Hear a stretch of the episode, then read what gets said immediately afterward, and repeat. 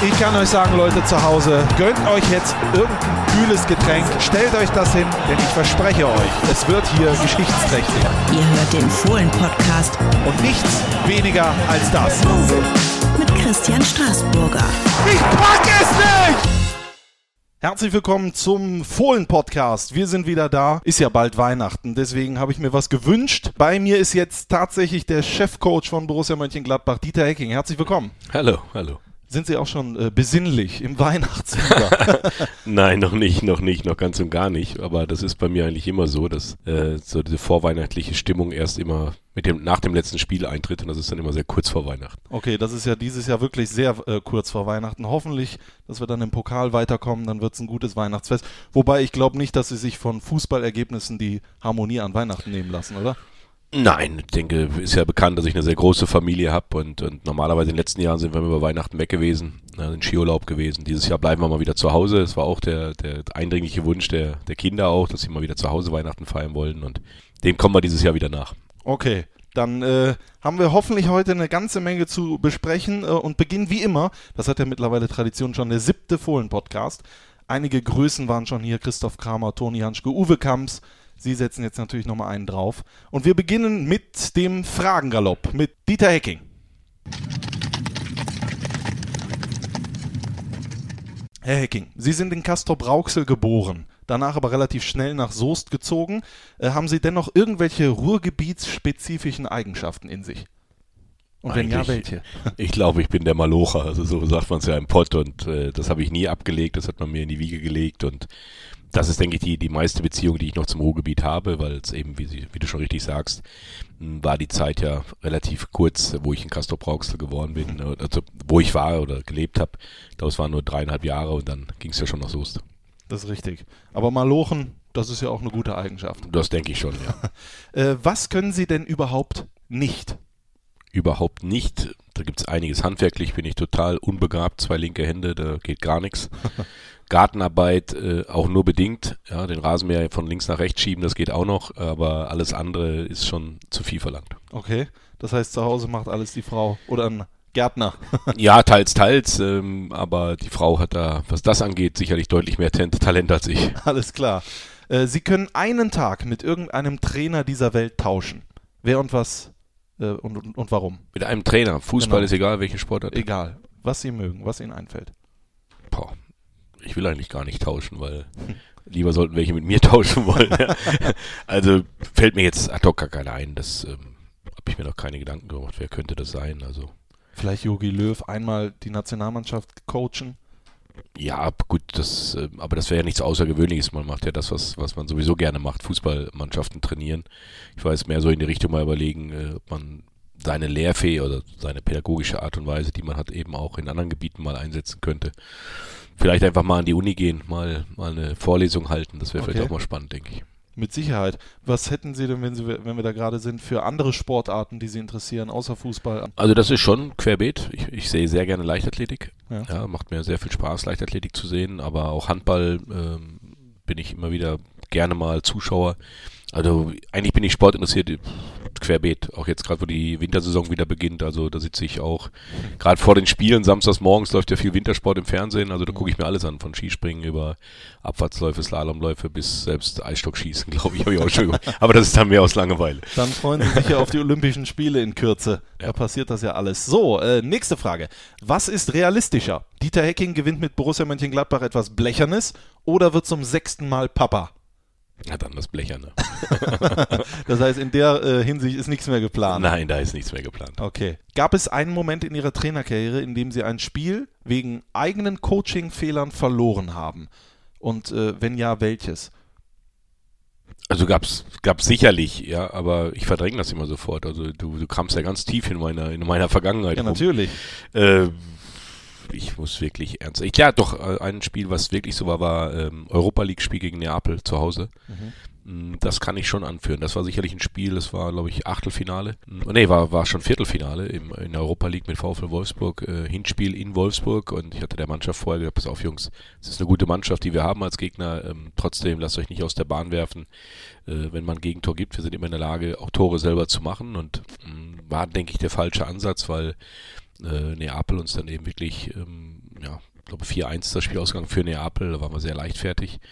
Und ähm, da muss ich ehrlich sagen, das war so im Vorfeld des Spiels, äh, habe ich es falsch angegangen, weil ich einfach äh, gesagt habe, mit, pass auf, wir stehen, Neapel hat gute Konterspieler ne, und wir spielen aus der guten Ordnung, aber wir haben eigentlich selber nach vorne spielen wollen, haben dadurch eigentlich unsere Schwächen erst äh, Neapel in die Karten gespielt. Mhm. Und das war sicherlich ein Spiel, wo ich sage im Nachhinein, das hätte ich anders coachen können ist das nicht so, dass die Mannschaft das auf dem Feld dann merkt und selber äh, autark ist und sagt, das ändern wir jetzt? Oder machen die das nicht, weil der Trainer eben was anderes gesagt hat? Nein, ich glaube schon, dass äh, wenn du ein sehr enges Vertrauensverhältnis hast und die Mannschaft dem Trainer eigentlich immer folgt, dass sie dann auch das dann umsetzen, was wir im Vorfeld besprechen, weil sie natürlich schon denken, die haben sich so gut vorbereitet auf den Gegner, mehr wie natürlich die einzelnen Spieler.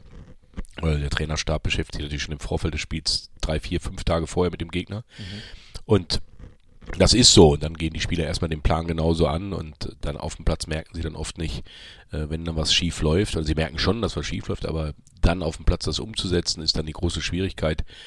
Egal, ob man dann zwei, drei Führungsspieler mehr auf dem Platz hat oder nicht auf dem Platz hat. Ja. Ich glaube, das ist dann auch die große Schwierigkeit. Und man versucht zwar von außen Einfluss zu nehmen, aber oftmals kriegt man das dann nicht gestoppt. Aber sie haben mit Sicherheit daraus gelernt. Man muss ja auch Fehler machen. In, Im Leben wie Sollte im man sich eingestehen, dass man das machen darf. Sehr interessant. Jetzt äh, kram ich weiter, noch tiefer in den Menschen Dieter Hecking. Wann haben Sie das letzte Mal geweint und warum? Das war sogar vor kurzem, Club der, Tod, äh, der Roten Bänder.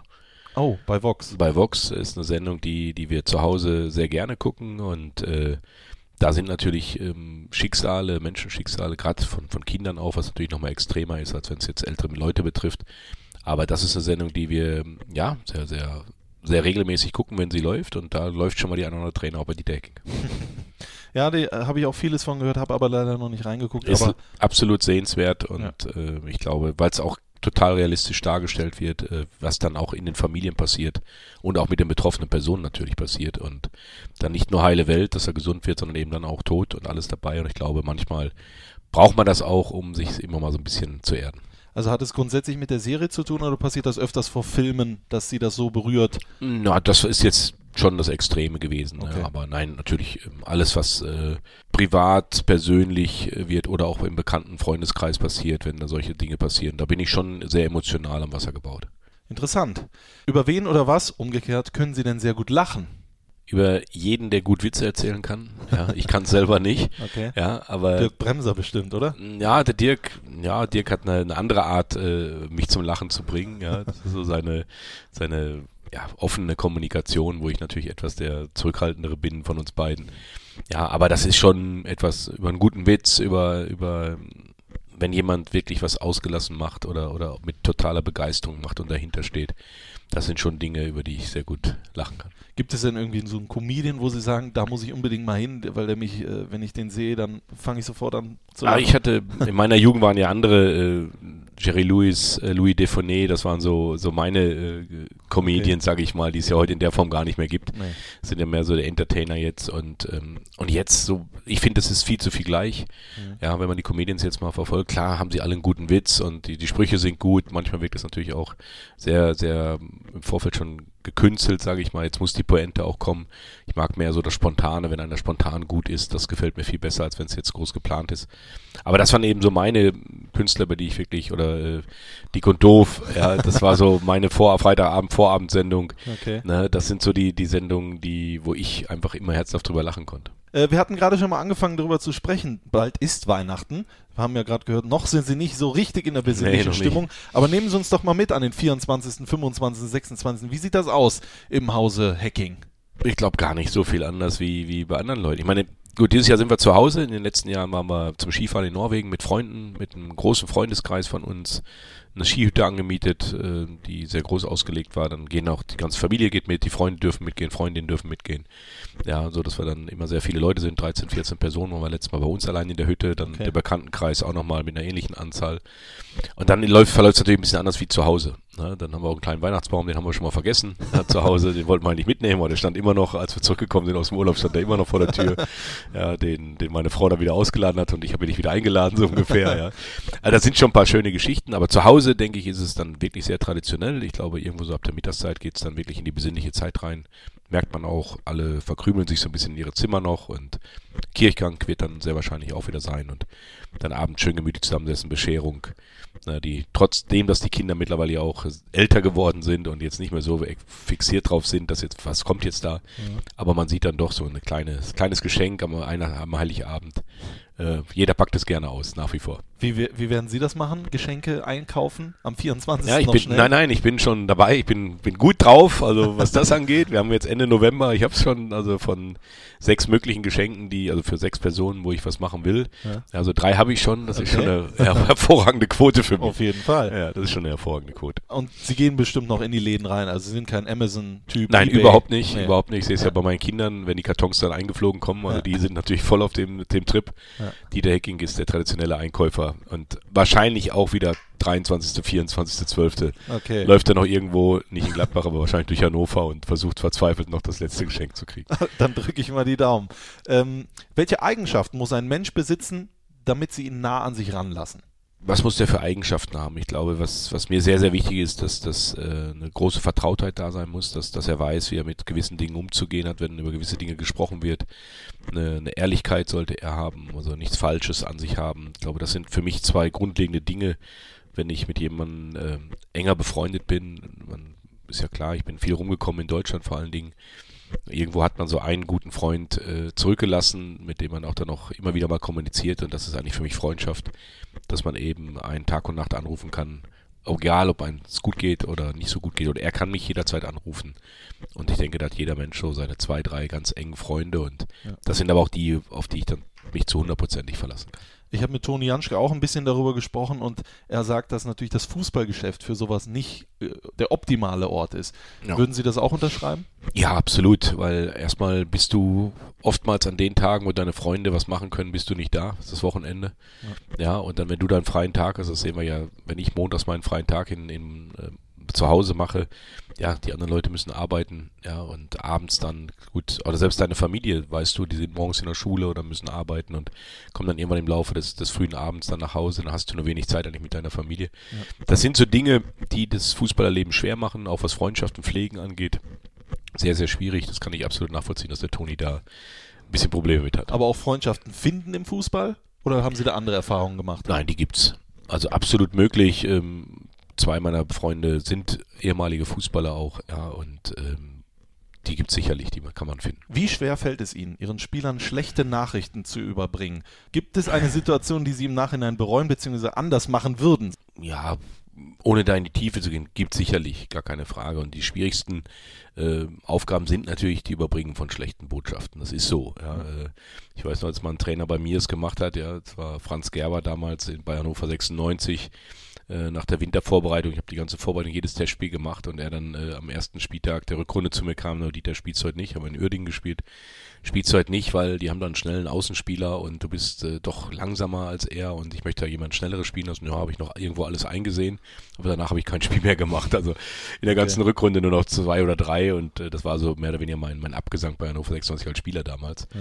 Und ich habe mir immer vorgenommen, immer offen und ehrlich äh, den Spielern gegenüberzutreten. Natürlich brauchst du als Trainer auch mal die, die Notlüge in Anführungszeichen, um, aber es ist die Schwierigkeit, einem Spieler zu sagen, dass er, dass er nicht im Kader ist, einem Spieler zu sagen, dass er nicht von Beginn an spielt, wenn er die ganze Zeit vorher gespielt hat bei, bei besonders wichtigen Spielen, weil man eben spieltaktisch einen anderen Plan im Kopf hat für dieses eine Spiel. Das sind dann schon Momente, wo du weißt, dass der Spieler jetzt in sich zusammenzuckt und sagt, warum jetzt ausgerechnet ich, warum bin ich jetzt nicht dabei? Und da musst du halt natürlich auch immer wieder gute Argumente finden gegenüber dem Spieler, dass du es ihm dann versuchst zumindest zu erklären. Ob er es dann annimmt, versteht, das ist dann immer die, die, das muss immer der Gegenüber dann für sich entscheiden. Im Prinzip beinhaltet ja Ihr Job dann, dass Sie Woche für Woche Menschen enttäuschen müssen. Ja, es ist so. Ne? Das, ähm, wir natürlich klar, wenn du, wenn du, im Moment haben wir glaube ich 27 Spieler im Spielerkader, wenn alle fit wären, was ja auch nicht immer der Fall ist, aber wenn alle fit wären, müsstest du neun Spielern sagen, dass sie nicht im Spielerkader der ersten Mannschaft zum Auswärtsspiel sind. Dann hast du immer noch sieben, die nicht von Anfang an spielen können.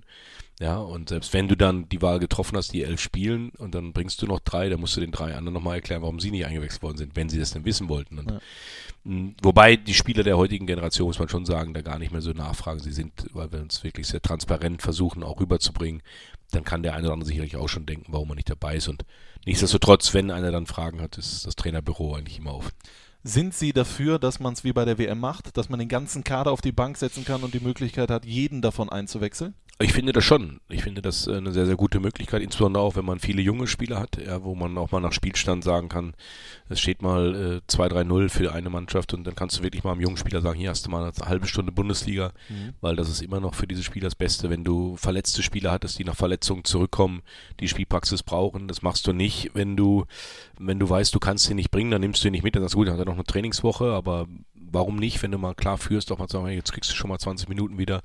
Na, also das sind, wäre ich schon klar dafür, dass man den Spielerkader, man muss es ja nicht ausnutzen. Aber wenn andere Vereine sagen, gibt es ja auch Gegenargumente, die sagen Kostenfrage, Prämienfrage, äh, wie auch immer, wobei ich glaube, dass in der Bundesliga kein Thema mehr sein sollte, aber was Zweitligisten, Drittligisten angeht, ist das vielleicht wieder ein anderes Thema, aber in der Bundesliga bin ich ein absoluter Befürworter für eine Vergrößerung des äh, Spielerkaders am Spieltag. Alles klar, schauen wir mal, wie sich das entwickelt.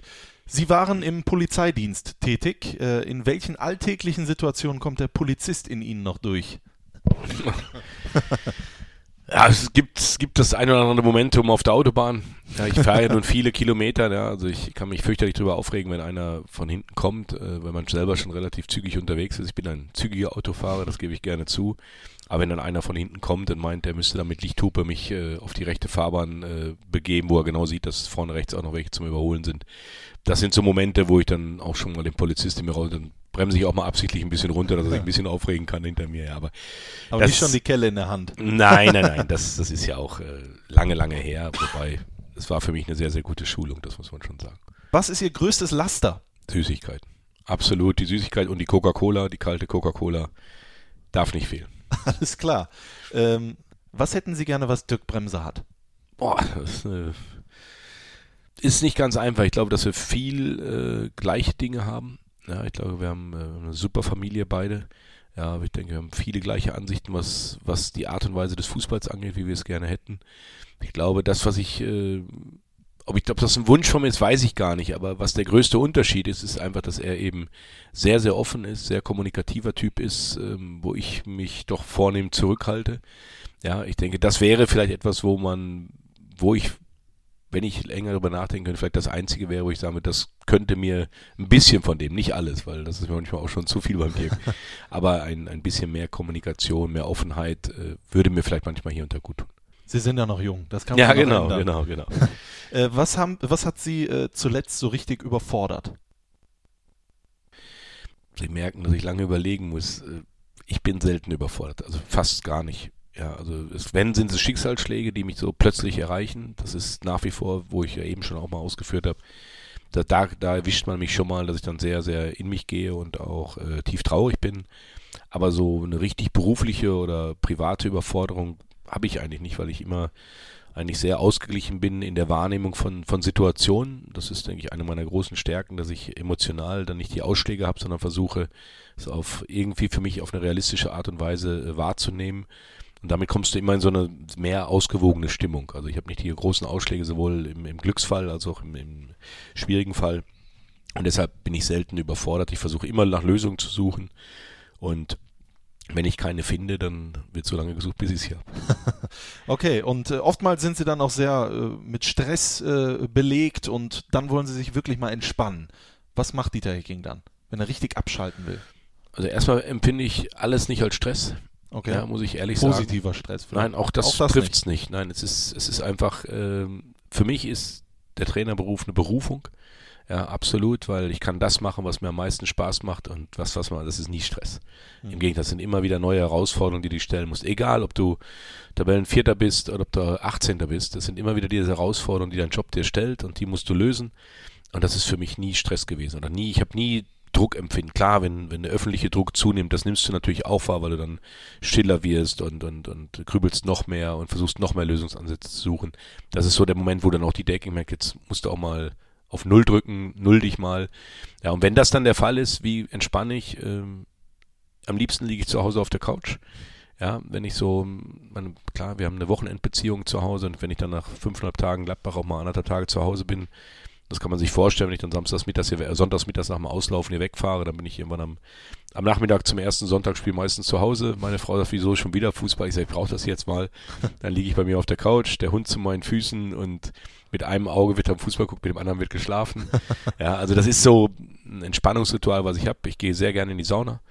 Ja, auch dass ich laufe gerne. Auch das ist für mich, äh, wie ich entspannen kann. Mal eine Dreiviertelstunde, und wenn es das Laufband ist oder auch draußen, eine Dreiviertelstunde einfach auch kein hohes Tempo, einfach mal vor sich hinlaufen. Da kommen mir viele gute Gedanken dabei. Also das ist schon Entspannung. Schönes Essen gehen äh, mit meiner Frau, mit, mit meinen Kindern, macht mir auch immer Spaß. Oder halt ein guter Kinofilm. Also die Palette ist da, da sehr, sehr weit gezogen. Golfrunde ist auch immer angesagt. Ja? Ja, ich habe äh, eine sehr gute Golfrunde in, in Hannover. Okay. Ja, mit meinem Freund und Anwalt Uwe Kartmann, ähm, wo wir da zu viert sind. Ein ehemaliger Russenspieler Jan Zimmermann, der auch mal für die Borussia gespielt hat, der jetzt Trainer da in der vierten Liga oder in der dritten, ja, vierten Liga in, in Niedersachsen ist. Also da gibt es schon eine Palette, wo man auch entspannen kann. Ja, und hören Sie auch Musik beim Joggen? Ja, ab und zu oder ein Podcast. Oder einen Podcast, ja. Haben wir eben drüber gesprochen. Ja. Ein Tatort-Podcast äh, Podcast höre ich sehr gerne, aber Musik, aber dann auch querbeet, ohne jetzt großartig äh, eine besondere Zielgruppe zu favorisieren. Aber wie äh, die Zuhörer zu Hause schon wissen, äh, wir haben eine Spotify-Playlist und äh, die heißt Fohlen Podcast und sie haben natürlich auch drei Titel uns zur Verfügung gestellt und äh, wir beginnen mit Titel 1 Coldplay. Äh, Viva la Vida. Warum dieser Titel? Was, was ist das Besondere daran? Ich finde Coldplay finde ich einfach gut. Ja, ähm, und zwar ähm, kennengelernt habe ich sie ähm, zweimal haben sie in Hannover gespielt, ja, vor ausverkauftem Haus in der damals noch AWD Arena. Ja, und es waren fantastische Konzerte, die mich total gepackt haben. Ja, und ähm, deshalb ist das so hängen geblieben und Viva la Vida auch als Tormusik in, in, in Hannover immer wieder zu hören. Ja, ist so ein Lied, wenn ich da, wenn ich das beim Autofahren höre, dann wird der Pin auch schon mal durchgetreten. Okay, dann schaut, schauen wir mal. Vielleicht äh, fahrt ihr auch gerade Auto, aber natürlich äh, ganz gediegen und immer. Besser ist es. Äh, wenn 120 da steht, am besten 119. äh, außer natürlich hinter einem fährt Dieter Hecking und er macht die Lichthupe an. Ne? Das Genau. darf natürlich nicht passieren. Hören wir rein. Viva la Vida Coldplay. Ihr geht in die Spotify-Playlist und dann sind wir gleich wieder da mit Teil 2 des Fohlen-Podcasts mit dem Cheftrainer Dieter Hecking. Bis gleich. Hallo, hier ist Matthias Ginter. Grandios, bisher wirklich grandios. Weiter geht's mit dem Fohlen-Podcast. Da sind wir wieder beim Fohlen-Podcast mit Dieter Hecking. Den äh, Fragengalopp haben wir hinter uns gelassen. Jetzt wollen wir mal ein bisschen äh, rein ins Leben von Dieter Hecking und das begann ja äh, auch damals mit dem Wunsch, Fußballer zu werden. Und meine erste Frage an jeden ist, warum? Warum wollte Dieter Hecking damals Fußballer werden? Weil meine Schwester einen Freund hatte und der hat Fußball gespielt. Das war eigentlich der Auslöser. Okay. Ähm, weil die wollte ihre Freizeit mit ihrem Freund verbringen. Meine ältere Schwester ist sechs Jahre älter wie ich, war damals 13, hatte ihren ersten Freund, der Fußball spielte, der war 15 oder 16, glaube ich. Und Okay. damit musste ich immer mit zum Platz und dann hat sie gesagt, du kannst doch da mittrainieren. Ja, also sie hat eigentlich den Tür geöffnet, die Tür geöffnet für mich zum Fußball. Und ja, Fußball war, war damals halt in. Ja, egal, wo wir unterwegs waren, der Ball war immer dabei, der war immer auf dem Gepäckträger Ja. vom Fahrrad und äh, man konnte ja auch noch überall spielen. Ja. Das, das war halt damals so und äh, auf dem Schulhof in den Pausen, äh, nach der Schule auch wieder auf dem Pausenhof, dann nach Hause gefahren, die Hausaufgaben hingekritzelt, ja, und dann sofort wieder äh, zum Sportplatz gefahren. Also das war damals einfach so und äh, meine Eltern haben natürlich da auch eine wahnsinnige Einfluss genommen. Mein Vater war auch ein ordentlicher Fußballspieler, zwar nie höherklassig, aber da, damals, damals hieß das Gauliga noch, hat er Okay. auch gespielt, ja, und also war immer ambitioniert und hat dann irgendwo gesehen, sein Sohnemann kann da vielleicht ein bisschen mehr noch erreichen und habe dann da die totale Förderung meiner Eltern natürlich erfahren, was auch sehr wichtig war. Waren Sie damals ein Talent oder sind Sie über den Kampf gekommen? Also haben Sie, die, haben Sie sich das mehr oder weniger erarbeiten müssen, das alles? Oder lief Nee. das so? Nee, also das war schon, ich war schon der Talentierteste da. Ich meine, gut, der Kreis Soest, wo ich dann damals in der Jugend gespielt habe, Äh, Westfalia Soest und Soester SV. Genau, War das richtig? Ja. Genau, das sind halt, also der Kreis Soest im Fußball ist äh, nie über Landesliga hinausgekommen mit der beste oder höchstklassigen Mannschaft. Okay. Ja, und äh, war immer so ein Fußball-Diaspora-Land und äh, trotzdem natürlich, wenn du dann als guter Fußballer in Soest, das die Kreisstadt da ist, äh, wenn du da natürlich gut bist, dann hast du natürlich schon die Aufmerksamkeit auf dich gezogen und so war es dann auch über Kreisauswahl, über Westfalenauswahl bis hin dann zur Jugendnationalmannschaft. Ähm, war das dann schon so, dass ich da der einer der, also wenn ich so der talentierteste Spieler in der Zeit war, das war so, ne? Da brauche ich Okay. gar nicht äh, mein Licht in den Scheffel stellen. Nö. Und ähm, da flieg, flog mir einiges zu. Ich war Mittelstürmer, habe viele Tore gemacht und ähm, dann dementsprechend auch die weiteren Schritte dann. Irgendwann dann auch mit 18 äh, nach Mönchengladbach das erste Mal über äh, Lippstadt und Paderborn. Äh, wie war das damals, als jetzt 18-Jährige nach Mönchengladbach gekommen sind? In diese von Jupp Heynckes trainierte Fohlenelf. Ja, es war erstmal war die Entscheidung zu treffen, ob Gladbach ja, nein. Ja, es gab mehrere Anfragen damals für mich und äh, ich habe mich dann für Borussia Mönchengladbach entschieden. Können Sie sagen, wo noch? Wo Sie noch? Ja, es war, ähm, das war unser Rivale vom Rhein, der FC Köln. Okay. Es war Arminia Bielefeld, VfL Bochum. Selbst mit Uli Hoeneß habe ich mal einmal gesessen, aber die haben dann irgendwie gemerkt, das reicht noch nicht. Vielleicht aus dem Gespräch heraus. Selbst die Bayern waren damals interessiert. Also es war Cool. wirklich die breite Palette damals und äh, ich habe mich aber für Gladbach entschieden, mh, weil ich damals mit Helmut Krassoff noch äh, sicherlich einer der damaligen besten Manager, die es je gab, ähm, und Jupp Heynckes tolle Gespräche gehabt haben, die mir das dann wirklich auch, auch schmackhaft gemacht haben, nach Gladbach zu gehen und kann man sich dann vorstellen, wenn man als 18-Jähriger dann äh, zu Borussia kommt, noch am alten Mökelberg, ähm, war natürlich noch längst nicht so die Struktur, auch die Trainingsbedingungen waren nicht so dolle. Wir haben noch auf Asche trainiert, oberhalb vom Bökelberg. Aus Lütz. Aus so. Lütz ja. haben wir auch noch, äh, im Rönneter haben wir trainiert. Wir sind querbeet in der Kaserne noch trainiert, dann alte Radrennbahn. Äh, also wir waren wirklich noch so, dass wir im Bus gesessen haben und sind noch zu den Trainingsplätzen gefahren. Aber es war natürlich für mich eine total aufregende Zeit. Tolle Mitspieler gehabt. Äh, Uwe Rahn, Lothar Matthäus, Winnie Hannes, Frank Mill, Hans-Günter Bruns. Also das waren schon wirklich absolute Top-Spieler, die ich, mit denen ich da zusammenspielen durfte. Ne, und auch jetzt noch so, Michael Fronzek äh, war da schon dabei, Christian Hochstetter war dabei, Uwe Kamps, ja, Hans-Jörg Kriens, also Schorsch Dresen, mit dem ich Jugendnational gespielt habe. Also das war, Ganz Legenden hier. ja, die, das war so die Zeit damals, ne? Und das war natürlich Uli Borowka. Ja, das war so damals die Zeit und äh, war natürlich für einen jungen Spieler, wenn du da in die Kabine reingekommen bist, äh, du hast du schon mal kurz aufgeschaut, aber nein, war, war, war, war wahnsinnig schön. Wer hat Ihnen da geholfen von den ganzen Legenden oder gab es sowas damals nicht? Musste man sich da selber durchkämpfen? Nein, es gab schon den einen. Ich hatte mit Bernd Kraus, äh, war mein Zimmerkollege. Ja, Okay. Weil Im ersten Jahr war ich nicht so oft im Kader, im zweiten Jahr war ich regelmäßig dabei. Dann war der Bernd häufig mein, mein Zimmerpartner, der natürlich äh, schon sehr viel gesehen und erlebt hatte und mir natürlich ja schon das eine oder andere auch mit auf den Weg gegeben hat. Uli Borowka hat im Nachbarhaus gewohnt. Mit Uli war ich, ähm, denke sehr gut befreundet. Ja, wir haben, wir haben viel Scheiß miteinander auch gemacht. ja, und also da war schon, schon wichtige Bezugspersonen für mich auch. Und klar, wir Jungen waren dann auch irgendwo eine Gruppe in der Gruppe. Haben uns natürlich dann auch immer mal am alten Markt oben auch mal sehen lassen. Heute auch noch? Waren Sie noch mal da vor kurzem? Also ich muss ehrlich, ich bin jetzt elf Monate da und das ist eigentlich die, meine größte Schande, dass ich, aber das Wetter war auch noch nicht so, dass ich jetzt gesagt hätte, ich, ich müsste da, müsste da mal hin. Aber der alte Markt ist wirklich, äh, ich bin einmal drüber weggegangen, aber es ging im Schnelldurchlauf, als es geregnet hat ohne Ende. Okay. Aber früher kann ich wirklich sagen, alte Markt des Kanapé oder Markt äh, 26, 26 hieß er, glaube ich, Genau. Ja, heißt, gibt's immer noch. Gibt es immer noch, also das waren für uns damals äh, sehr, sehr schöne Anlaufstationen. Dann müssen wir da demnächst mal hin ins Markt 26, machen da nochmal einen Podcast zusammen. Ja, genau. Live von dort. Genau. Mit einem schönen Herrengedeck. Ja, genau. Äh, bei Borussia hat es dann aber nicht ganz geklappt, an Frank Mill nicht vorbeigekommen und sowas. Ihr Durchbruch kann man schon sagen, Hessen-Kassel, 57 Tore in 162 Spielen. Sie sagen grundsätzlich, dass Sie eher so ein guter Zweitligaspieler gewesen sind. Sie haben aber vorhin gesagt, Sie waren eigentlich ganz talentiert. Ich war Wahnsinnig eigentlich, ehrgeizig. Ich war eigentlich Bundesligaspieler. Also Ja. nein, jeder, fast jeder Trainer, den ich gehabt habe, äh, hat gesagt, was machst du hier? Du bist hier in der falschen Liga. Okay. Aber ähm, ja, es, es ist eben damals, dass ich ähm, mir doch vielleicht viel zu viel Gedanken gemacht habe, was man heute ja auch häufiger mal sieht, dass Spieler, die wahnsinnig talentiert sind, daran scheitern, dass sie sich selber vielleicht zu viel Druck machen, dass sie gewisse Dinge nicht äh, richtig einschätzen oder Falscheinschätzungen haben. Und das muss ich für mich so ein bisschen sagen. Ich habe ähm, klar in Kassel, das war dann aber nur zweite und dritte Liga, viele Tore gemacht. Und ähm, nichtsdestotrotz weiß ich, dass mir viele Trainer viel, viel mehr zugetraut hätten, aber ich habe dann immer wieder, ich, ich war zwar ehrgeizig und habe auch immer wieder versucht, aber dann, wenn es drauf ankam, ob man das dann mit Glück bezeichnen kann oder wie auch immer, ich hatte dann mal eine, einmal ein Ding, das habe ich dann selber mehr oder weniger verweckt, hätte ich nochmal zu Fortuna wechseln können. In, in die Bundesliga rein war Alexander Ristic Trainer. Dann habe ich aber, ja, aus welchen Gründen auch immer gesagt, nee, ich mach's doch nicht. Bin Okay. in Kassel geblieben. Ja, das war nochmal die Chance, in die Bundesliga reinzukommen. Dann gab es mal eine Situation mit Kassel, wo der erste FC Nürnberg mich haben wollte, mit Hermann Gerland, wo es dann gescheitert ist, dass Nürnberg damals nicht in der Lage war, 300.000 Euro Ablöse zu zahlen. Also es waren immer so ein paar Momente dabei. Einmal habe ich selbst, denke ich, mit Düsseldorf hätte ich machen sollen im Nachhinein.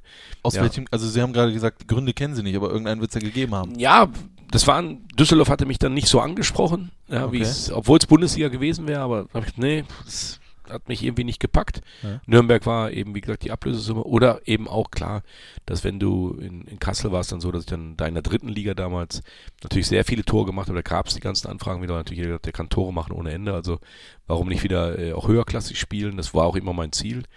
Aber letztendlich so, oder Waldhof Mannheim war auch etwas, Klaus Doppmüller war damals mein Trainer, die da, du bist absoluter Bundesligaspieler, wenn ich dich hier rumlaufen sehe, aber wieso, wieso schaffst du es nicht? Und ja, da gab es dann auch bei Waldhof Mannheim so Momente, ne, dann nach dem ersten Jahr sagte der Präsident dann irgendwie, ja, die Leistung nicht gebracht, Spieler wurden abgemahnt, war ich auch dabei, obwohl ich zwölf Tore gemacht hatte als offensiver Mittelfeldspieler. Okay. Und es waren immer so ein paar Dinge dabei, wo letztendlich hat es nicht gereicht, um dann auch wirklich außer 36 Spiele, ganz am Ende durfte ich nochmal in Leipzig äh, 30 Bundesligaspiele machen. Ja.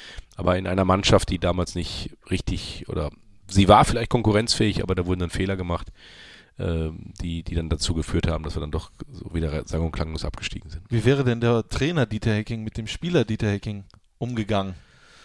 Ich hätte ihn immer in den Hintern getreten. Ja. Ich, ich glaube, dass ich ihm immer gesagt hätte, komm, das geht noch besser und geht noch mehr und hätte ihm vielleicht noch mehr Vertrauen gegeben, ja, wo ich in Kassel gespürt habe, das muss ich sagen.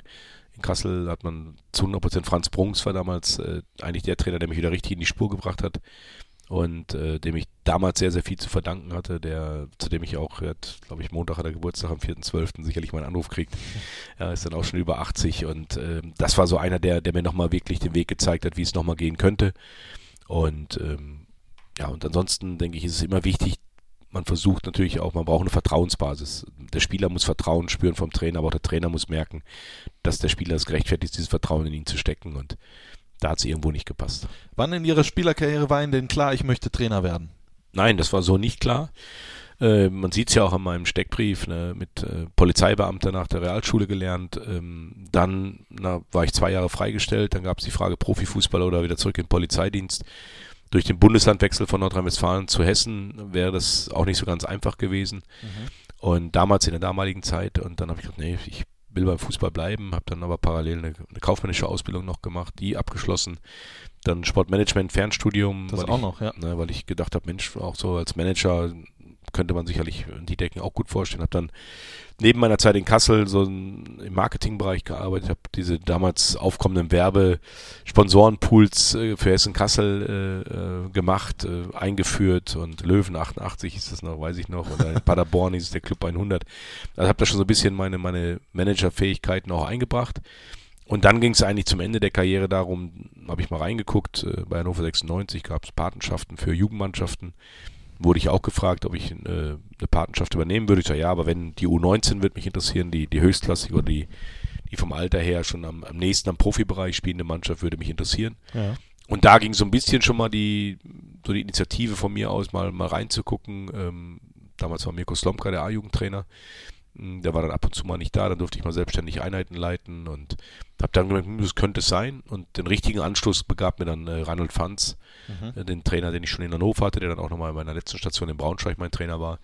Und der mir dann gesagt hat, Mensch, Fußballtrainer, ich glaube, das ist was für dich, so wie du über Fußball denkst und fahr doch mal mit zur Spielbeobachtung, kannst dich ein bisschen bei mir über die Schulter gucken und ich frage dich mal, was du so siehst. Und das war so der Einstieg und dann kam irgendwann klar, A-Lizenz hatte ich gemacht.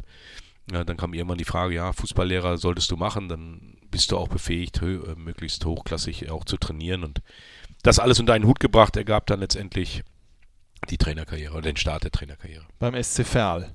Genau. Und äh, haben Sie sich wohlgefühlt direkt in Ihrer, in Ihrer äh, Rolle als Trainer oder hat das erstmal ein bisschen Anlaufzeit gebraucht?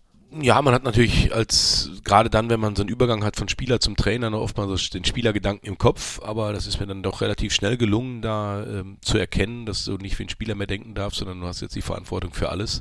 Ja, und das ging relativ schnell. Das war keine große Umgewöhnung für mich. Sind ja dann auch relativ schnell beim VfB Lübeck gelandet und waren äh, sehr erfolgreich in die zweite Liga aufgestiegen. Dann Alemannia Aachen, Aufstieg in die äh, erste Liga. Wann war Ihnen bewusst, dass Sie, glaube ich, kein 0815-Trainer sind, sondern schon ein Trainer, der Mannschaften zu Erfolg führen kann und äh, Spieler besser machen kann? Ja, das, wann wird einem das bewusst? Natürlich durch Erfolg. Ne? Ich glaube, dass es viele, viele gute Trainer gibt, die eben dann irgendwann einmal Pech gehabt haben, weil es nicht so gelaufen ist und dann in einer Schublade stecken, wo sie nie mehr richtig rauskommen. Ich bin da fest von überzeugt, dass, dass es auch im Moment in Deutschland viele gute Trainer im, im Drittliga-, Viertliga-, Fünftliga-Bereich gibt, die nie nach oben kommen werden. Ja, und ich musste mir alles erarbeiten von der dritten Liga aufwärts. klar, und mit jedem Erfolg, den du hast, wächst natürlich das Vertrauen in deine Arbeit. Das ist ganz klar und du kriegst natürlich dann auch klar die Rückmeldungen von Spielern, du kriegst die Rückmeldung von der Öffentlichkeit, von den Vereinsvorständen, dass sie alle sagen, Mensch, mit der Art, wie du da mit der Mannschaft umgehst, wie es spieltaktisch angegangen wird, kannst du sehr weit kommen und mein Ziel war immer, möglichst in die höchste, also in die Bundesliga, in der Bundesliga zu arbeiten und ja, das hat mich immer angetrieben. Sie sind ja ein sehr auch prinzipientreuer Mensch, äh, habe ich das Gefühl. Und äh, dann gab es aber nach den ganzen Erfolgen in Aachen, Sie haben UEFA Cup gespielt. Wir können uns, glaube ich, alle noch daran erinnern, an die große Zeit, leider jetzt in der Regionalliga. Dann gab es die Anfrage von Hannover 96. Wie schwer ist es Ihnen gefallen, einen Vertrag zu brechen? Ja, sehr schwer. Also das wird zwar klar, der, der, der gemeine Fan in Anführungsstrichen ähm, war natürlich total entsetzt, als, als Decking dann mit dem Wunsch an die Vereinsführung von Alemannia Aachen herangetreten ist, äh, dieses Angebot von Hannover anzunehmen. Dritter Spieltag war das. Dritter Spieltag, wir hatten gerade in Hannover gewonnen auch noch, ja, war der erste Sieg nach 36 Jahren in der Bundesliga und ich, mir war klar, mein Standing in Aachen, äh, auch wenn ich heute noch nach Aachen rüberfahre, die Leute sind immer auf die Decking noch nach wie vor positiv zu sprechen. Der, der ganz harte Fankern natürlich nicht so, weil sie natürlich hat uns im Stich gelassen, was ich natürlich äh, auch damals aus der Sicht der Fans schon verstanden habe, dass sie da mich nicht ähm, mit Begeisterung abgeben, sondern sagen, was soll der, lässt uns jetzt hier wirklich im Stich. Aber es gab damals äh, wirklich äh, private Gründe, die, das hatte mit dem Angebot gar nichts zu tun und das mag man mir glauben oder nicht, das war damals auch zweigeteilt, glaube ich, aber ich kann es ja nun äh, sagen, das waren damals wirklich äh, private Gründe, die mich zu diesem Schritt gezwungen haben. Einem Kind von mir ging es nicht so gut und äh, das haben wir damals nicht öffentlich gemacht, aber ich habe es dem, Vorstand, auch Jörg Schmatke, zu dem ich ja auch nach wie vor eine enge Freundschaft äh, habe, hat das sofort eingesehen, sagte Dieter, das kommt natürlich auch gerade für dich treffend jetzt in der Situation und deshalb hat auch Alemannia Aachen damals gesagt, normalerweise geht das nicht, klar brauchen wir eine Entschädigung, wir müssen was Neues machen. Hm, aber sie haben mir dann, und das rechne ich dem damaligen Vorstand nach wie vor sehr hoch an, dass sie mir damals wirklich diesen Weg auch frei gemacht haben, dass ich Beruf und Familie dann wirklich unter einen Hut bringen konnte. Das war damals äh, für mich und für Familie ein sehr, sehr wichtiger Moment. Hatten Sie Angst damals, dass Sie Spieler nicht ernst nehmen, wenn es um Vertragsverlängerung geht oder ähnliches, weil Sie dann sagen können, wieso Trainer, äh, Sie sind doch auch damals von Aachen weggegangen? Ja, natürlich geht einem das dann auch durch den Kopf. Ne? Und äh, deshalb äh, habe ich dann auch in den nachfolgenden Verträgen mir häufig eine Ausstiegsklausel einbauen lassen, auch in Hannover oder auch in Nürnberg dann. Hier auch. Äh, na, über, hier über jetzt, über was gewesen ist, kann ich reden. Über Vertragsinhalte ja, hier reden wir natürlich Auf nicht. Auf jeden Fall nicht, nein. nein. Äh, also von daher mh, hm, war das dann auch eine Reaktion aufgrund dieses Austretens dann in, in Aachen. Ja, und ähm, natürlich weißt du, wenn dann ein Spieler dir gegenüber sitzt und sagt, ja, Trainer, ich will auch weg und sie haben es ja auch gemacht ist natürlich die Argumentation von meiner Sicht, kann ich das natürlich auch anführen, dass es für mich natürlich auch andere Gründe gab, die dafür gesprochen haben, da vorstellig zu werden bei Alemannia Aachens Vorstand. Und letztendlich glaube ich sowieso, dass wenn Angebote kommen, sollte man, egal in welcher Funktion man ist, äh, sich das immer anhören. Ja, ähm, auch als Verein, wenn, wenn du jetzt der Spieler wärst, der zu mir kommen würde, ich sage, pass auf, was sind denn die Gründe, warum möchtest du denn weg? Und dann wird man relativ schnell merken, ob er dann noch auch zu 100 Prozent beim Verein ist, ja, oder ob man dann ein Problem hat, wenn man sagt, geht nicht mehr. Dann haben sie aber auch eine erfolgreiche Zeit im Prinzip erlebt bei Hannover 96, haben sowieso einen sehr langen, äh, äh, ja, oder sind immer sehr lang bei den Vereinen im Schnitt 2,39 Jahre. Können Sie sich das erklären, warum das so ist, vor allen Dingen in der heutigen Zeit? Ja, ich meine, man lobt sich immer gerne uh, selber nicht so gern, ja, und das bin ich auch weit davon entfernt, aber es ist eben so, dass das viele, also fast alle Stationen, wo ich war, äh, alle sagen, mit D-Decking war eigentlich mit nicht nur eine erfolgreiche Zeit, sondern es war auch im Zwischenmenschlichen eine der schönsten Zeiten, weil ich glaube, das ist eine große Stärke mh, hm, von mir, aber muss ich auch einen Dirk Bremser mit ins Boot nehmen, ja, dass wir beide uns natürlich auch gefunden haben äh, und jetzt schon 17 Jahre zusammenarbeiten, ist natürlich auch eine außergewöhnliche Zusammenarbeit. Aber ich glaube, dass wir beide auch immer das verstanden haben, das Berufliche vom Menschlichen, vom, äh, ja, vom Menschlichen her zu trennen und trotzdem alle mitzunehmen. Ich glaube, das ist immer etwas ganz, ganz Wichtiges, dass du eben nicht nur deine Spieler hast als Trainer, sondern du musst auch das Umfeld dafür mitnehmen, dass sie eben erfolgreich arbeiten wollen. Und da ist es schon sehr wichtig, dass du das auch alles erkennst. Und deshalb äh, sind die Rückmeldungen auch im Nachklapp, jetzt sind wir kurz vorm Spiel vor Wolfsburg, ne, auch da gab es schon die eine oder andere SMS jetzt, dass sie sich freuen, dass ich, dass ich komme am, am Sonntag. Hoffentlich kann man mal sitzen bleiben und noch ein, ein, Glas Bier trinken nach dem Spiel.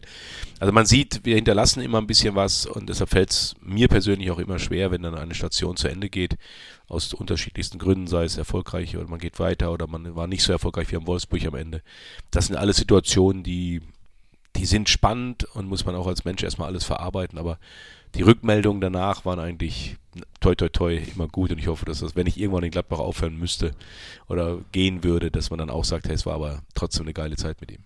Wichtig ist mir, dass Sie sagen, damals beim Podcast, da war er sehr gut, der Ja, Dieter Hecking. genau, genau. Äh, Sie haben es gerade angesprochen, Wolfsburg ging über Nürnberg, dort haben Sie die Ausstiegsklausel aktiviert, auch nach einer eigentlich sehr erfolgreichen Zeit äh, beim Club, wollten dann aber endlich mal auch zu einem Verein, ohne jetzt alle anderen Vereine zu diskreditieren, mit denen Sie Titel holen können, beziehungsweise oben mitspielen können, europäisch. Das haben Sie dann auch geschafft.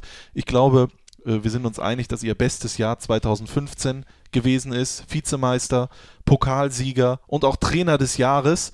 Oder Sie lächeln, war, war, gab es doch ja, weil, weil es ist, nein, ja, weil es ist aufgrund der Titel ist es das erfolgreichste Jahr. Ja, stimmt, aber die Arbeit, äh, wirklich jede Arbeit, ob in Ferl mein erstes Jahr, wo man mir gesagt hat, wir wollen nur nicht absteigen und du bist nach der Vorrunde Vierter. Ja. Ja, auch das war eine erfolgreiche Zeit. Ja, in, in Lübeck mit dem Pokal-Halbfinale, klar, in Bremen in der 119 Minute das Pokal-Halbfinale zu finden, auch das war eine richtig erfolgreiche Zeit. In Aachen, richtig schon gesagt, Europapokal, dann der Aufstieg. Ja, und, und das summierte sich dann, und das ist eben das, dass du in Deutschland häufig nur die Anerkennung bekommst, wenn du bei den Top-Clubs erfolgreich bist. Aber das ist oft das Einfachste. Das ist klar. Wenn du, wenn du Spielermaterial hast, wo du von vornherein weißt, du gewinnst mehr Spiele, als dass du sie verlierst. Und das ist für mich nicht die erfolgreichste Arbeit. Sie, sie wird dann über auf deinem, auf deinem Steckbrief steht dann Pokalsieger, Trainer des Jahres, Supercup gewonnen, ja, Vizemeister. Stimmt, den habe ich Ja, vergessen. also das, das, das liest sich dann natürlich gut. Aber für mich spielt das gar keine Rolle. Für mich ist das, ich für mich fühle mich erfolgreich, wenn ich weiß, die Jungs machen das, was ich vorgebe und ein Miteinander ist zu erkennen und dann wird es auch meistens, sieht es dann auch erfolgreich aus. Und mh, das ist eben, so tick ich eben. Also ich mache mir, klar, ich freue mich, wenn wir Pokalsieger werden, wenn wir Deutscher Meister werden würden, wenn wir Champions League gewinnen. Natürlich würde ich mich freuen. Aber davon zu glauben, ob das die erfolgreichste Zeit ist, Nein, ich glaube, dass die erfolgreichere Zeit ist einfach, wenn du mit aus wenig viel, viel mehr machen kannst, als wenn du, wie es dann in Wolfsburg war, die Anfangszeit war nicht einfach. Sie standen sogar hinterm Club. Ich glaube, 15. waren sie, als ich sie übernommen habe. Und trotzdem war da eine klare Zielausrichtung. Beim Club war immer, Dieter, und das war eigentlich der Grund, Dieter, wir wollen äh, gesichertes Mittelfeld und ja, wenn du uns mal auf einen Platz 7, 6 führst, super, aber wenn wir nicht absteigen, ist alles gut. Ja. Und damit war ich irgendwann nicht mehr zufrieden. Und dann kam eben der VfL Wolfsburg zu einer Situ in einer Situation, wo es wo ich ein bisschen ausholen will, das kann ich euch nochmal erklären, weil da, weil da gab es ja auch noch so ein paar äh, Unwägbarkeiten im Nachklang, auch, auch die Clubfans waren nicht gut auf mich zu sprechen. Das hat aber einen ganz klaren Grund, weil vier Wochen äh, bevor ich die Anfrage bekam, war ich im Doppelpass und Jörg van Tora, Felix Magath war gerade entlassen in Wolfsburg und, und Felix stellte mir die Frage, äh, Jörg van Tora stellte mir die Frage, äh, ob ich Nachfolger von, das wäre doch jetzt der Verein, den ich mir immer vorstellen würde, ein Verein, der ambitioniert ist, der oben mitspielen kann und ob ich mir vorstellen könnte, der Nachfolger von Felix Magath zu werden. Das hat mich ein bisschen in dem Moment überrumpelt, die Frage. Ich war überhaupt nicht darauf vorbereitet, habe dann gesagt, nein, das stellte sich auch, es gab ja keine Anfrage zu dem Zeitpunkt, als mir die Frage gestellt wurde. Und äh, da habe ich dann gesagt, nein, ich arbeite beim tollen Verein, Traditionsverein in Deutschland, treue Anhängerschaft und ich fühle mich sauwohl, junge Spieler. Ja, und ich sehe überhaupt keinen Grund, den, den ersten FC Nürnberg zu verlassen, weil ich nicht erahnt habe, nicht im geringsten, dass vier Wochen später Klaus Allofs bei mir anruft und sagt, du, du bist unser Mann. Ja, und als dann die Anfrage kam, dann war mir schon bewusst, oh scheiße, du hast da vor vier Wochen, ne, jetzt, jetzt kommt es drauf an, bist du, stehst du zu deinem Wort? Ja, und das wird mir vorgeworfen, dass ich dann wortbrüchig geworden bin im, im Auge des Fans und nochmal, das muss ich akzeptieren, dass man mir dann auch mal äh, schmutzige Wäsche hinterher wirft. Das ist dann so, vom, vom Fan her ist es verständlich. Nur, es war dann eben auch der sportliche Ehrgeiz, den ich gehabt habe, mit der klaren Zielsetzung. In Nürnberg hieß es nur nicht absteigen und in Wolfsburg hieß es, wir wollen wieder in die Champions League. Und das war der Reiz und äh, das haben wir dann auch, auch da im Verbund mit tollen Mitarbeitern, mit Klaus Allofs äh, hervorragend gemacht. Man muss bei aller Liebe im Fußball ja auch immer sagen, wenn ein Fan in seinem Berufsleben ein Angebot bekommen würde, äh, weiß Ja, aber man ja das- nicht, ob man. Äh, Das ne? ist richtig, ja. Ja. aber es ist eben dann auch häufig so, dass äh, der Fan dann in dem Moment das vergisst. Aber Genau. das nehme ich denen nicht übel, im Gegenteil. Ich, Ja. ich bin ja auch jemand, der, der gerade Fans, das muss man ja wirklich sagen, äh, mir macht es ja auch riesig Spaß, wenn die Fans uns so unterstützen. Und ich habe immer Unterstützung erfahren von den Leuten im Stadion. Ja, und das ist ja auch das, was, was dann nochmal das zusätzliche Extra ist, wenn der Fan mitgeht oder wenn man sieht, wie die Fans uns hier nach dem Spiel gegen Bayern gefeiert haben. Das ist dann auch für einen Trainer die Decking, wo er denkt, hey, geile Kurve, geiles Stadion zum, zum Kochen gebracht mit unserem Spiel. Das, das gehört natürlich auch dazu, diese Anerkennung zu spüren. Wir wollen natürlich gleich ganz schnell darauf kommen, Sie sind ja Gladbach-Trainer, darüber wollen wir natürlich auch reden. Aber wir müssen natürlich irgendwie dahin kommen. Und Sie hatten halt bisher ein äh, bewegtes Leben. Reden nochmal über 2015, natürlich, gebe ich Ihnen absolut recht. Aber es ist nun mal das, was auf Ihrer Visitenkarte steht, DFB-Pokalgewinner und so weiter und so fort. Worauf ich eigentlich hinaus will, ist, aber ich glaube, dass ich schon die Antwort erahnen kann. In dieser Zeit bei Wolfsburg mit diesen Erfolgen, mit anderen Sphären, wo Sie sich bewegt haben, sind Sie dann auch ein anderer Trainer geworden, Stand jetzt? Ja, ich glaube, du, ich hatte mit Klaus Allofs damals einen äh, tollen Mann, einen tollen Sportdirektor an meiner Seite, der mir nochmal ganz klar auch aufgezeigt hat, Dieter, äh, wenn du erfolgreich sein willst, dann gibt es keine Freunde mehr. Ja, dann gibt es nur noch den geraden Weg und dem müssen wir gehen, wenn wir ganz an die Spitze wollen. Und wir müssen die Spieler immer wieder dazu anleiten, auch die letzten 5% rauszuholen. Und das habe ich damals äh, sehr, sehr verinnerlicht. Ja, klar, du, du musst dann auch das Spielermaterial haben, wo es dann auch sportlich umsetzen kann. Ja, aber das war damals so für mich ein, ein ganz äh, entscheidender Impuls von Klaus, dass er mich da immer wieder ange, angehalten hat. Und wenn er mal gemerkt hat, es war ein bisschen wieder zu locker oder man macht es wieder zu, ja, nicht äh, intim, sondern man, man ist dann zu offen mit den Spielern, man, man geht durch den Raum und man hält nicht mehr den Abstand, den man vielleicht auch braucht, diese, diesen ähm, nicht autoritären Führungsstil, aber dass man doch immer ein bisschen noch die Distanz war. Das war dann auch mal eine Phase, wo ich wieder ganz nah an der Mannschaft dran war. Klar, im Erfolg war, willst du, willst du näher ran an die Spieler? Und dann sagte Dieter, bleib lieber ein bisschen weg, damit hast du immer den Blick drauf, ja, und dann geht nichts. Aber wenn du dich mitten rein bewegst, dann siehst du nicht, was dir hinter dir, neben dir passiert, weil du dann gar nicht den Blick mehr drauf hast. Und das waren so ein paar tolle, tolle Hinweise, die mir Klaus gegeben hat und die mich auch nochmal haben besser werden lassen, ganz klar. Jetzt haben wir also den besten Dieter Hacking, den es jemals gegeben hat, bei Borussia ja. Mönchengladbach unter Vertrag.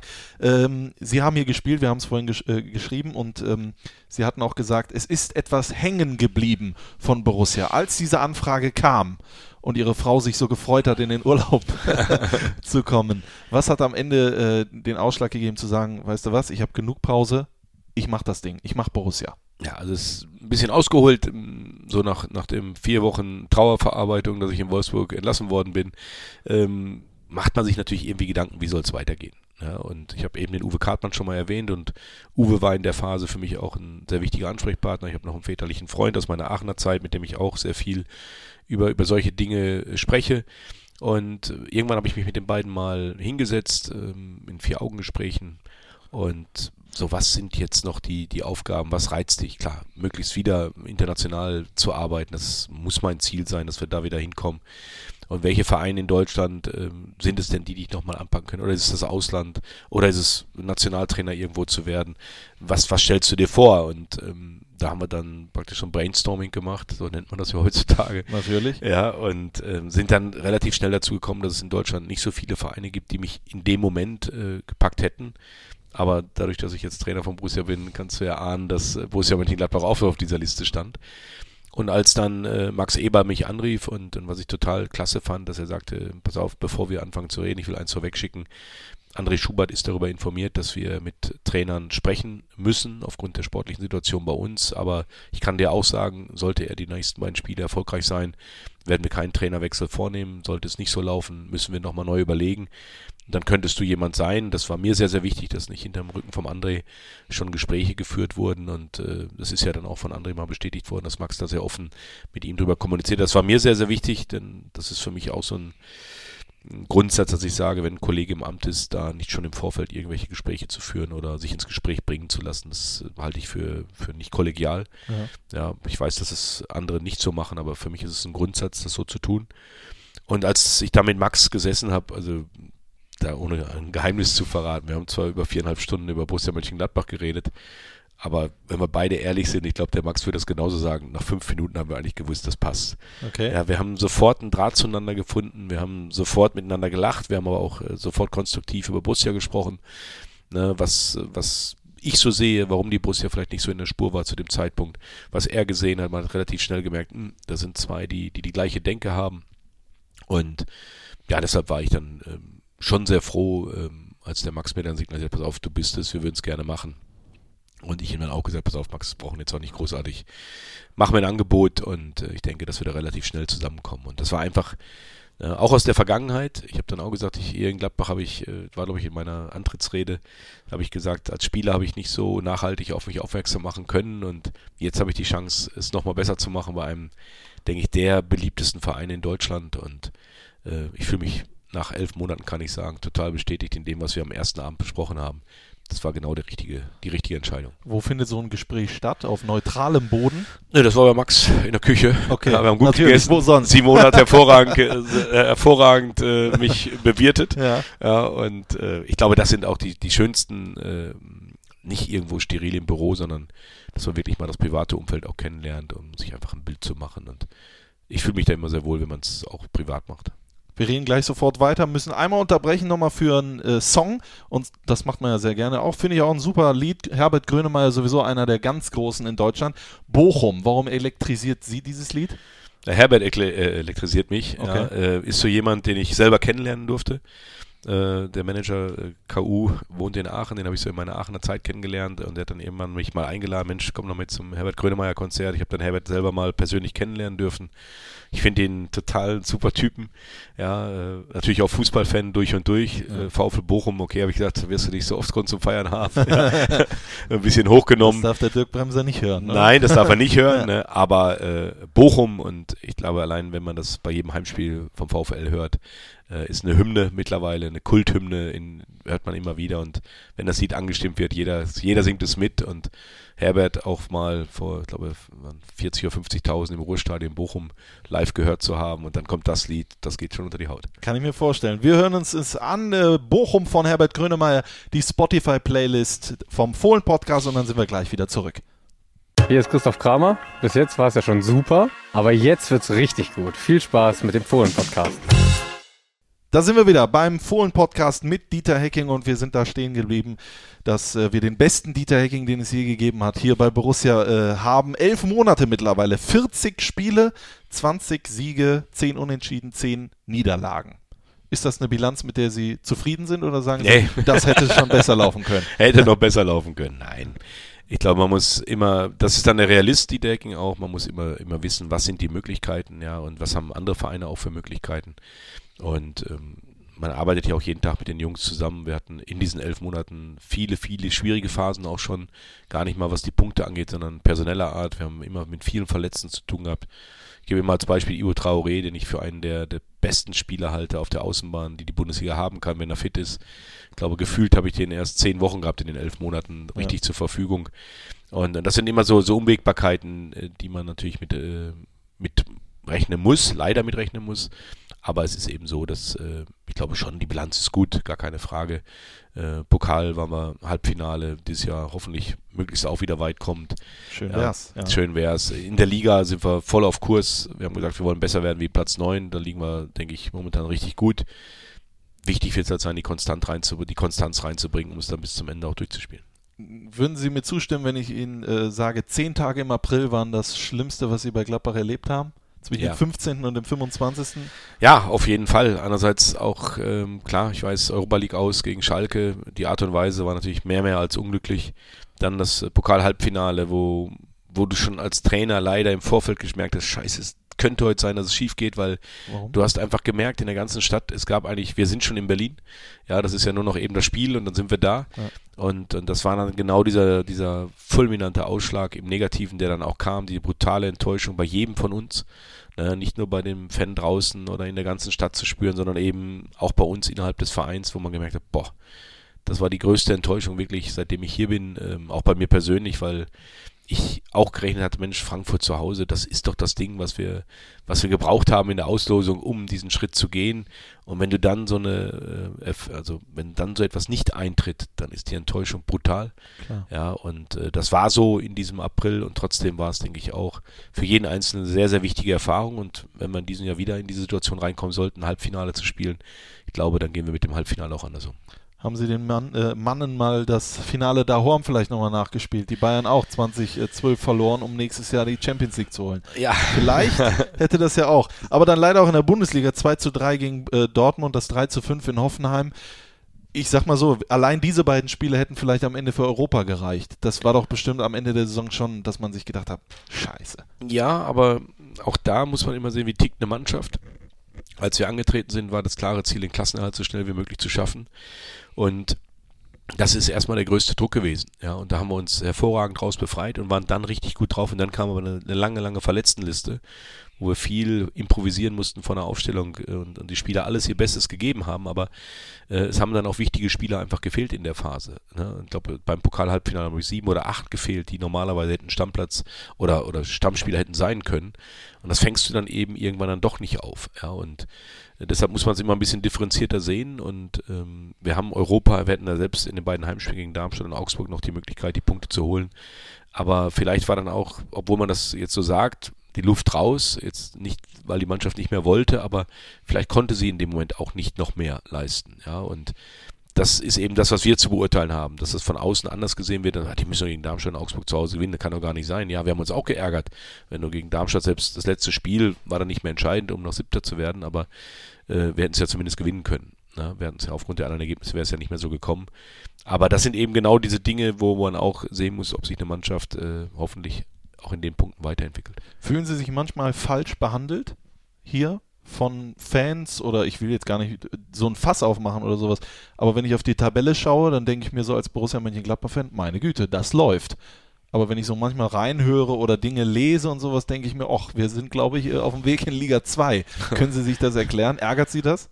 Ich krieg's nicht so mit. Ja, also ich weiß nicht, wo du reinhörst. Äh, keine Ahnung. Äh, Facebook. Facebook, ja, ja, da bin ich nicht. Ist, ja. Da geht schon los. Sehr ja. gut, sehr gut. Aber nein, nicht falsch verstanden oder gar nicht verstanden. Ich glaube, dass, dass als Bundesliga-Trainer bist du eh immer, äh, wirst du immer kritisch gesehen. Ja, selbst wenn du total erfolgreich bist, wird noch irgendeiner was finden, was negativ ist. Und man muss ja immer gucken, was für ein Kreis diskutiert da, wie wird diskutiert. Na klar kriege ich bei meinen Söhnen auch mal mit, wenn die, die sind bei Facebook, wenn sie da mal so ein bisschen äh, rumseppen, dass sie da, oh, kommst wieder richtig gut weg, so richtig scheiße, ja. die geben mir da das auch mal zu verstehen. Aber ich glaube, davon darfst du dich gar nicht leiten lassen als Trainer. Ne? du musst immer wissen, das ist der Fan, der Emotionalität auslebt, der viele auch mal bewusst einfach mal was reinhauen, um, um negativ zu schreiben. Aber ich glaube, dass äh, doch die Großzahl der Borussen-Fans sehr zufrieden sind im Moment mit Platz 4 und Pokalviertelfinale hoffentlich dann nach dem Spiel gegen Leverkusen. Jetzt äh, kommt der VfL Wolfsburg, das heißt, es geht für Sie zurück zur alten äh, Wirkungsstätte, auch bestimmt was Emotionales für Sie. Es stehen allgemein noch große Aufgaben bevor im äh, Dezember 2017, nicht nur das äh, Pokalspiel gegen Bayer Leverkusen. Wie geht man jetzt an, diese Schlussphase, wo vielleicht der eine oder andere schon sich freut auf die Pause, aber dennoch 100% äh, äh, geben muss? ist da, macht man da nochmal was Besonderes im Training? Es sind viele englischen Wochen. Sie haben ja Erfahrung genug.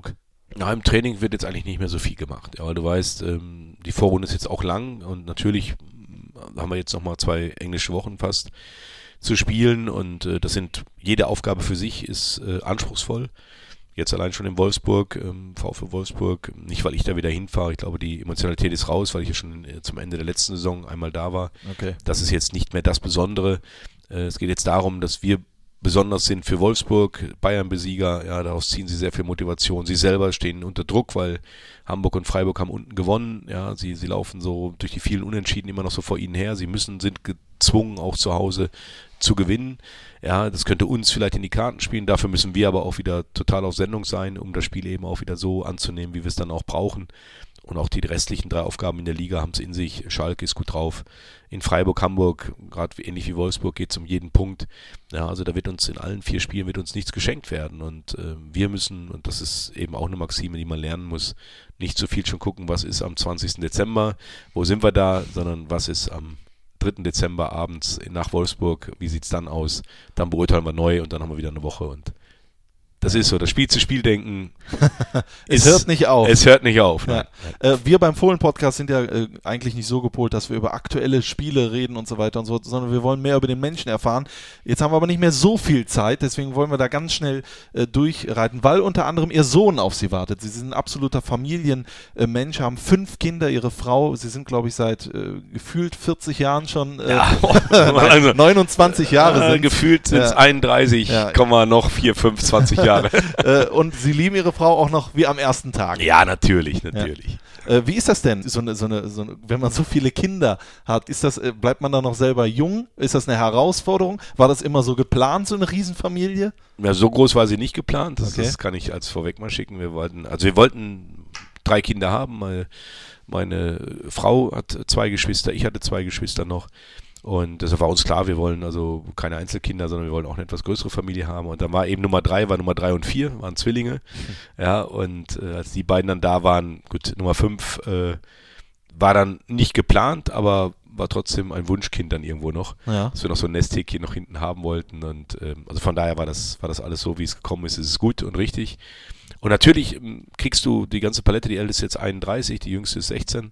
Du kriegst natürlich in die, diese Balance in den 15 Jahren, in den Entwicklungsstufen der Kinder, kriegst du natürlich nochmal alles super veranschaulicht, was gerade so abläuft. Ja. Ähm, wie bewegt sich die 16-Jährige jetzt ne, im Internet mit Handy und mit iPad und was da alles gibt, ja, mit Facebook. Dann kommen die Jungs, die, die mit Amazon groß werden und äh, äh, Online-Shopping und äh, natürlich abends weggehen, äh, wie wir es früher auch hätten gerne gemacht, ja. Äh, Und dann eben die, die beiden Ältesten, die, die mittlerweile schon, die eine ist verheiratet mittlerweile, die zweite ist auf dem Weg dahin, ja, wo man merkt, oh, Familiengründung steht vielleicht an, wie gehen Sie das an? Machen Sie was, was wir auch gemacht haben? Haben wir Ihnen ein gutes Vorbild gegeben? Also das Spannungsfeld ist groß. Wer wird dann, wenn es Probleme gibt und Fragen angerufen? Papa oder Mama? Äh, natürlich durch die räumli räumliche Trennung eher die Mama, aber äh, Papa ist äh, immer erreichbar. Okay. zwei, äh, ich glaube, die zwei Söhne spielen Fußball. Einer ist leider HSV-Fan, kann man nichts machen. Ja. Äh, der eine Landesliga, der andere hat auch mal Regionalliga gespielt. Nee, nee, nee. Nee, oder versucht, Regionalliga-Fußballer zu werden. Ja, so Oder? kann man es irgendwo. Nein, also sie sind beide, äh, wie soll man es ausdrücken? Sie hatten vielleicht nicht das ganz große Talent, ja, aber Okay. sie sind, sie sind total Fußball begeistert. Und es gibt, äh, dann haben wir aber, was ich eben auch im Kreis Schaumburg, ich war Kreis Soest, das ist Ja. so die Parallele, war nix und Kreis Schaumburg jetzt in Niedersachsen ist auch nichts fußballtechnisch. der VfL Bückeburg ist, glaube ich, die, die, der Landesligist, der da am höchsten in der Region spielt. Und gut, der eine Sohn hat jetzt nochmal den Sprung geschafft aus der Kreisliga raus in die Landesliga rein. Das heißt, er ist in die Bezirksliga, ist letztes Jahr aufgestiegen mit seiner Mannschaft in die Landesliga. Und der zweite, gut, der studiert in London mittlerweile, also Okay. für Arsenal und Chelsea hat es nicht gereicht. Ja. Ja. aber er guckt alle Spiele, da, ob Championship, ob äh, FA Cup, ob äh, Premier League, ob Champions League Spiele. Okay. Ja, also er ist da sehr Fußball interessiert. Und wenn er dann mal zu Hause ist, spielt er in der Kreisliga. Ja, und da bin ich dann auch manchmal und esse meine Bratwurst sonntags mittags und das sind schöne Nachmittage. Rufen die denn nicht auch mal an und sagen, oh, der Trainer hat das und das, kannst du da nicht mal mit dem reden? Nein, also das würde ich mir nie rausnehmen, sage ich ganz ehrlich. Ich würde nie äh, einem Kreisligatrainer, einem Landesligatrainer sagen, was er zu machen hat. Ich glaube, äh, dass gerade äh, in dem Bereich das Traineramt nochmal deutlich schwieriger ist, weil da musst du wirklich auf alles gefasst sein, wenn du äh, dienstagsabends beim Training stehst und es ist regnet und es ist kalt und es sind nur fünf Spieler da. Ich glaube, ich würde Amok laufen, ja, und das zu handeln und dann doch am Sonntag eine Mannschaft zu haben, die mit 14, 15 Spielern ihr Spiel bestreitet, halte ich schon für eine Herausforderung. Das kann ich mir durchaus vorstellen. Sie haben es gerade auch angesprochen, den Kreis äh, Bauernhof in Bad Nendorf äh, wohnen Sie. Den haben Sie ausgebaut. Das ist eine sehr große, sehr große Fläche, auch mit Pferden. Äh, wollten Sie die oder wer wollte die? Gut, seid gut informiert. Ja. Ja.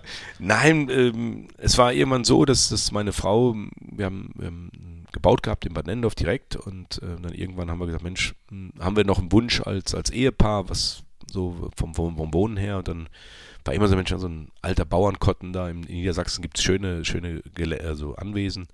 Und dann haben wir durch Zufall mal äh, unter Privat äh, gehört, dass da jemand was verkauft, haben uns das angeguckt und waren sofort angetan, haben natürlich dann Restaurierungsarbeiten machen müssen, wo wir im ein bisschen überfordert waren, auch weil es dann plötzlich viel mehr war, als wir gedacht haben. Vor allen Dingen wollte ich gerade sagen, wir, Sie haben bestimmt nicht einen Nagel in. Äh, Nein, Sie das stimmt das ja nicht. nicht. Ein Nagel, ich habe dann, äh, ich war der Chef. Ja. Der Chef der Baustelle, wenn der Okay. Chef kam, haben alle Poliere da gestanden. Ja. Aber die Chefin war eigentlich die, meine Frau, die, die das in einer Art und Weise alleine geschafft hat, muss man wirklich sagen, fast alleine, äh, diesen ganzen Umbau dann zu bewerkstelligen mit den Hand, äh, Handwerkern. Das war, denke ich, ihr größter Verdienst äh, bisher und das hat sie fantastisch hinbekommen. Aber klar, das war unser Wunsch damals als, als Ehepaar, sich diesen Wunsch zu erfüllen und es ist gut gelungen. Und die Pferde, ja, meine Tochter, meine jüngste Tochter voltigiert. Ja, äh, meine Frau hat eine äh, Schwester, die ähm, ja in Nordrhein-Westfalen sehr gerne und gut mit Pferden arbeitet und da ist so eine Affinität entstanden. Und dann ging es eigentlich, wie das dann immer so ein blöder Zufall, der Reitverein meiner Tochter, das Voltigierpferd war nicht mehr gut genug, ja, oder war auch vielleicht alt mittlerweile und dann ging es darum, ein neues Voltigierpferd anzuschaffen und so sind wir dann mehr oder weniger in diese Rolle des Sponsors gekommen und haben gesagt, ja, okay, wir würden das übernehmen, weil das ging über die wirtschaftliche Kapazität des Vereins hinaus. Und so kam das so ein bisschen auf, dass wir dann irgendwann auch angefangen haben, uns selber äh, Pferde zuzulegen. Und wann macht Dieter Hecking Yoga? Höchst selten. Weil ihre Frau ist Yoga-Trainerin. Ja. Eine sehr berü berühmt-berüchtigte. Berühmt, möchte ich berüchtigt. sagen. Oha, oha, das habe ich noch nicht gehört, dass sie berüchtigt ist, aber sie ist gut. Das, Sie ist das, sehr das- erfolgreich. Ja, das, das äh, ist so. Sie ist sehr viel unterwegs, nicht nur in Deutschland, auch in der Schweiz sehr häufig anwesend ähm, und gibt da ihre Kurse. Hat sich da wirklich, denke ich, auch im, im Yoga-Bereich in Deutschland einen Namen mittlerweile gemacht. Für mich die Schwierigkeit ist immer, äh, eins zu eins mit ihr geht gar nicht. Ich lasse mich sehr ungern korrigieren von ihr. Okay. Dann kommt das Alpha-Tier in mir durch. Ja. Ja, aber jetzt im letzten Sommerurlaub habe ich die eine oder andere Männer-Yoga-Stunde mitgenommen und konnte dann in der äußersten Ecke für mich meine, ich habe zu mir gedacht, du machst hier komische Verrenkungen. Das, wenn dich einer beobachten würde, würde ich sagen, was ist das für ein steifer Bock, aber trotzdem muss ich sagen, ähm, waren das Stunden, die mir dann trotzdem auch gut getan haben. Ne? Aber trotzdem habe ich immer noch so ein bisschen, halte ich immer noch ein bisschen Abstand.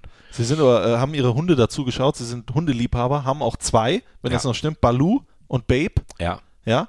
Äh, gehen Sie mit denen auch spazieren oder wer macht das? Ja, Babe ist äh, unsere alte Golden Retriever Dame, die 13 jetzt mittlerweile. Ja, fast 14 Fast 14, mittlerweile, ja. ja. Äh, natürlich nicht mehr ganz so mobil wie der Junge. Ein Berner Sennen-Mischling. Und der Berner Sennen, das ist, ja, den hat man mir zum 50. ge- geschenkt von der Familie. Okay. Und es ist mein Hund, also immer wenn ich nach Hause komme, er steht sofort parat. Nicht Kando wie beim Jupp. Den So haben Sie auch nicht angerufen als. Ne, also, also nicht wie Kando, sondern es ist Balu und Balu ist da ganz anders. Der, der will äh, bespaßt werden, der, der muss äh, laufen. Und äh, was ich total gut mit ihm finde, ist, äh, ich kann ihn an die Leine nehmen oder dann auch von alleine lassen, wenn, wenn ich meine Jogging-Schuhe anhab. Aber wenn ich die raushole, das habe ich selten gesehen, dass einer sich so freut, wenn einer Jogging-Schuhe anzieht. Aber er freut sich, weil er weiß, jetzt geht's los bei Wind und Wetter und dann laufen wir durch die Feldmark in, in Bad Nendorf und wenn er dabei ist, dann macht es mir auch richtig Spaß, ihn dann wieder übers Feld jagt und den Vögel hinterher steht und dann wieder neben mir kommt und am Ende des Tages haben beide die lechzende Zunge und dann, boah, sind wir kaputt, wenn wir dann Richtung Hof kommen und dann sind beide müde, das ist immer ein schönes Zeichen. Aber wenn Sie hier in Gladbach sind, dann vermissen Sie Ihre Frau mehr als den Hund, oder? Ja, klar, das ist ja, ist ja normal. Okay. Was soll ich darauf antworten? da, da gibt es nur eine gute und richtige Antwort drauf. Äh, uns rennt die Zeit weg. Ich will Sie auch gar nicht noch lange äh, hier, hier, hier halten, aber ich möchte noch eine Anekdote hören. Und zwar ähm, waren Sie unter anderem im Polizeidienst auch hier in Mönchengladbach. Das ist doch richtig. Ja. Und ähm, da sind Sie mit einem immer auf Streife gegangen, der vor kurzem in den Ruhestand gegangen ist. Können Sie uns da mal kurz erklären, wie das abgelaufen ist, alles mit dem? Also so genau kann ich mich gar nicht mehr an die Zeit erinnern. Ich, es war eigentlich erstmal sehr nett, dass äh, irgendwann im, im Sommer oder so Richtung Herbst gehend kam jemand auf mich zu und äh, Edgar Remmler hieß er, glaube ich, Edgar, äh, dass er in, kurz vorm Ruhestand wäre und sie würden jetzt gerade so seinen Ausstieg planen und es wäre schön, wenn ich eine Videobotschaft an ihn senden würde. Ich glaube, er war sehr überrascht, als sie, wo die Videobotschaft an dem Abend gezeigt wurde. Naja, Edgar, ja, es war damals so, dass ich äh, in, in Bochum in der Einsatzhundertschaft war. Ich musste noch ein halbes Jahr, nachdem ich dann meinen Profivertrag hier unterschrieben hatte, noch ein halbes Jahr äh, einen Polizeidienst absolvieren, um nicht mehr zur Bundeswehr zu müssen. Es gab damals so eine Regelung, also doppelte äh, Grundwehrzeit, also 18 Monate doppelter Polizeidienst, 36 Monate bräuchte ich nicht mehr zum Bund. okay. Das war natürlich Borussia und auch mir sehr wichtig, dass ich jetzt nicht aufhöre beim Polizeidienst und dann irgendwann die Bundeswehr kommt und sagt, so, wir brauchen dich nochmal, wir ziehen dich nochmal. Ja. Das war also erstmal der Ursprung. Dann ging es darum, mh, jeden Tag von Gladbach nach Bochum zu fahren, da in die Einsatzhundertschaft, wieder zum Training zu fahren, war natürlich sehr, sehr umständlich, nicht zu leisten.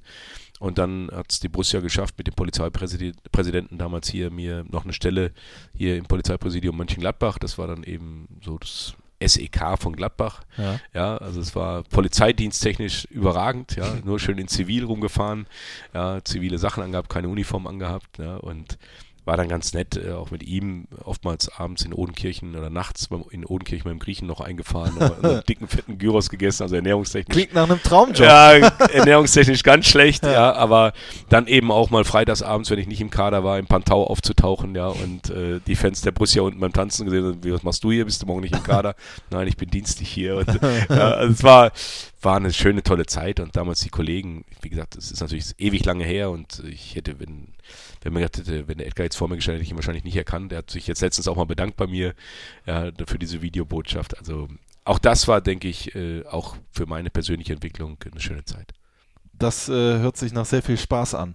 Herr Hecking, ich glaube, wir, wir müssen uns irgendwann nochmal treffen und einen weiteren Fohlen-Podcast aufzeichnen. Hoffentlich nach dann einer erfolgreichen Saison. Ich möchte Sie jetzt aber ganz schnell zu Ihrem Sohn lassen, denn Familie, das haben wir, glaube ich, alle jetzt mitbekommen, ist Ihnen sehr wichtig. Zum Schluss aber noch eine allerletzte Frage, wenn wir vorhin auch über Kando gesprochen haben. Trainer Dieter Hecking mit 72 Jahren in der Fußball-Bundesliga, können Sie das kategorisch ausschließen? Nein. Nein. Nein. Da spricht ein absolut Fußballverrückter. So Hacking, ich danke Ihnen für die Zeit, wünsche Ihnen alles Gute, hoffe, dass wir drei Punkte aus Wolfsburg mitnehmen. Und ich denke aber auch schon ein bisschen an Leverkusen. Ich würde gerne mal nach Berlin. Alles klar. Schönen Dankeschön. Dank. Danke Und auch. ihr, ähm, genau, ich habe für euch noch ACDC Thunder, das ist auch noch ein Titel von Dieter Hecking, die Spotify Playlist, dort könnt ihr drauf. Das war der erste, der letzte reguläre Fohlen-Podcast des Jahres. Es gibt noch ein Weihnachtsspecial, da hören wir uns dann wieder. Und ansonsten aus Wolfsburg 17.45 Uhr das Fohlenradio. Sind Sie ja auch Fan von. Ja, ich höre es ja nie. Also Aber die- muss ich es mir anhören. die Ausschnitte ich bin davon. auf den Geschmack gekommen. Okay, alles klar. Macht's gut, bis zum nächsten Mal. Auf Wiederhören. Ciao. Ciao. Hallo, hier ist Dirk Bremser. Das hat Spaß gemacht, oder? Bis zum nächsten Fohlen-Podcast.